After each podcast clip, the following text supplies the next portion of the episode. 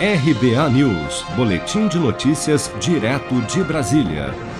Em sua primeira coletiva de imprensa desde que tomou posse como presidente da Petrobras em abril deste ano, Joaquim Silva e Luna descartou nesta segunda-feira qualquer mudança na política da companhia em relação aos preços dos combustíveis e do gás de cozinha. Vamos acompanhar. Eu começo afirmando que não há nenhuma mudança na política é, de preço, da política da, da, da, da, da Petrobras.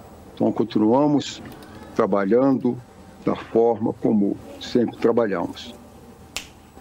É, a, a, maneira como a Petrobras é, acompanha o, o, preço da paridade internacional do, do, do Brent, a maneira como a Petrobras acompanha as mudanças com relação ao câmbio, é, análise permanente para ver se isso, essas mudanças são conjunturais, se são estruturais, e tão logo se faz necessário, nós fazemos o nosso acompanhamento de preço para cima, para baixo, como tem, tem ocorrido. Essa mudança não existe. Então.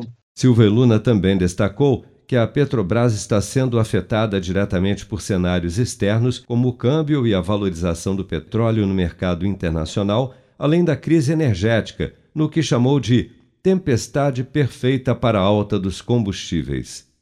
Vemos um, um conjunto de, de, de, fatores que nos impactam diretamente, quase que uma tempestade perfeita, vamos dizer assim.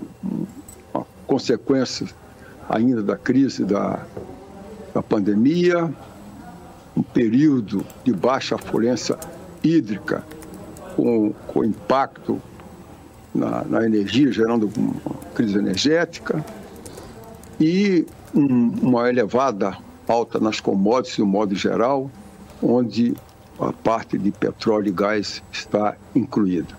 Estamos vendo isso nacionalmente e internacionalmente.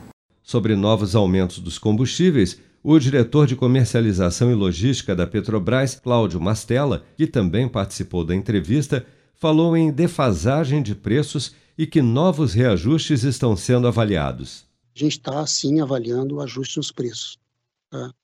Essa avaliação é interna, técnica, mas sim é, nessa defasagem e na expectativa de evolução dela ou da manutenção dela. Ainda durante a coletiva realizada de forma remota, o presidente da Petrobras apresentou um filme publicitário no qual a companhia destaca os tributos e custos com distribuição e revenda que compõem o preço final da gasolina e do diesel nas bombas, campanha que alguns estados recorreram à justiça para que fosse retirada do ar sob o argumento de que a Petrobras estaria tentando responsabilizá-los, em sua publicidade, pela alta dos preços dos combustíveis. Com produção de Bárbara Couto, de Brasília, Flávio Carpes.